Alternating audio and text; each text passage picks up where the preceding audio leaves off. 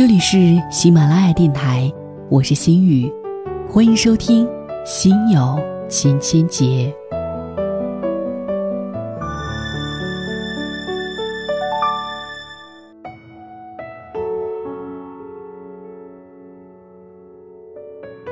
某日，朋友单位里一个大龄恨嫁的女同事旅游归来了，带着一堆的饼干作为手信分给办公室的众人。大家纷纷说谢谢，问他玩的是否愉快。这个时候，某一个不长心的姑娘走了出来，看到恨嫁女在分饼干，张口就问道：“恨嫁女，哟，发喜饼干呢？”办公室里的一众同事尴尬到不行。谁都不知道该怎么接口，只好默默地笑一笑，然后低头开始工作。恨嫁女把饼干盒子往桌子上一放，说了一句：“哪来的喜呀？”然后回到了自己的位置上，脸色很是不好看。另一次办公室聚餐吃烤鱼，恨嫁女的身材比较高大，但是不太爱吃鱼，所以吃了没多少就不吃了。被那个不长心的看到了，忙对恨嫁女说：“哎呀呀！”你个子这么大，怎么只吃那么一点儿呢？来来来，多吃点儿，多吃点儿。恨嫁女说自己吃饱了，不长心的那个一脸惊讶，又重复了一遍：“你个子那么大，吃这点就饱了吗？没想到你胃口那么小呀！”看着这顿饭，眼看要吃不下去了，领导忙出来打圆场，岔开了话题。气氛古怪的结束了这一场聚餐。还有一次，还是这两个人。恨嫁女正在和某个刚休完产假回来的新妈妈聊天，称赞她家宝宝长得可爱又精神。我也好喜欢小孩子的，以后一定要生两个。恨嫁女同事说道。这个时候，不长心的那一位又毫不留情的神补刀了一把：“那你什么时候结婚啊？”恨嫁女脸色一阴，径直地走回了自己的办公室。从此，这梁子算是结下了。要说有什么矛盾，恨嫁女和那个不长心的根本就不是一个部门的，平时也没有什么接触。不长心的那个纯属嘴碎，得罪的也远不只是恨嫁女一个。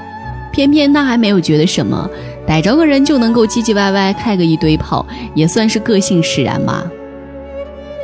某一个同学家里老人生病去世了，发了一条朋友圈诉说心里苦闷，大家都纷纷给他发一些节哀，老人一路走好之类的。突然冒出个汉子的回复：“生老病死自然规律。”某同学就回了那汉子两个字：“呵呵。”别人正难过着呢，你跑过去说个自然规律，这话不是说道理不对，而是时机不对。冷冰冰的高高在上，一副洞悉师太的样子，是个人看着就觉得不舒服。感情就你懂规律，就你懂自然，这不是招怨吗？倒也不是那个汉子有什么坏心眼儿，只是不懂说话。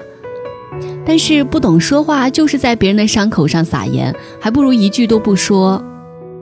有个姑娘在微信上跟我吐槽说，她自己的好朋友跟她掰了，她百思不得其解。后来他给我看那个好友给他发的微信聊天记录，好友说他太不会顾及别人的感受了，总是乱说话。好友有一句挺有意思：“你从小到大人缘都那么次，真的都是别人的问题吗？”姑娘觉得很委屈，我从小就是这直肠子啊，我觉得没有什么不好啊。想什么说什么不是坦诚的表现吗？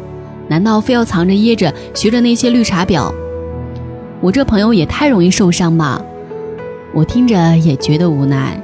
姑娘的心可是够大的，估计父母从小也多宝贝着，所以没告诉她，不是每个人都可以忍受她所谓的直白。说话直这件事儿，真的没有什么可以拿出来骄傲的。毒舌如 Sheldon 或者 Max，在剧里面或许看着是挺爽的，但是如果你生活当中真的有这样的朋友，你的感觉并不会太好。经常在网上看到有一类标榜自己的优点是说话直，觉得自己直来直去是个好处，反而觉得其他人都是心机婊，被他们的话刺到的都是玻璃心。其实都不过是不会做人，又懒得去好好学做人。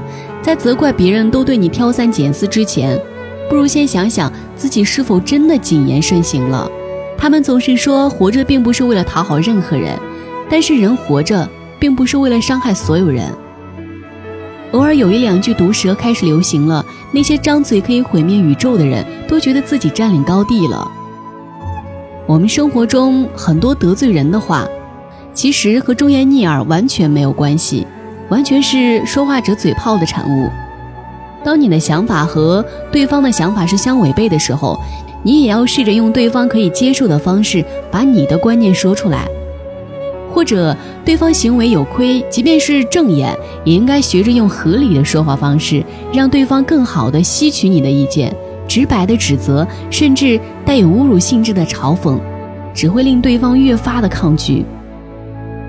说话说得好，讲究时机方式，哪怕你要表达的是同一个意思，面对不同的人说话的方式也不同。都说会不会说话是取决于情商高低。但实际上，都是说话者有没有一颗愿意去体谅别人情绪的心。在开口之前，肯不肯替别人设身处地的考虑一下对方的感受？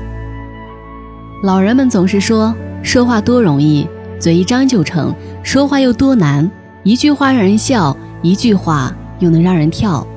与人善言，暖若锦帛；与人恶言，深于毛棘。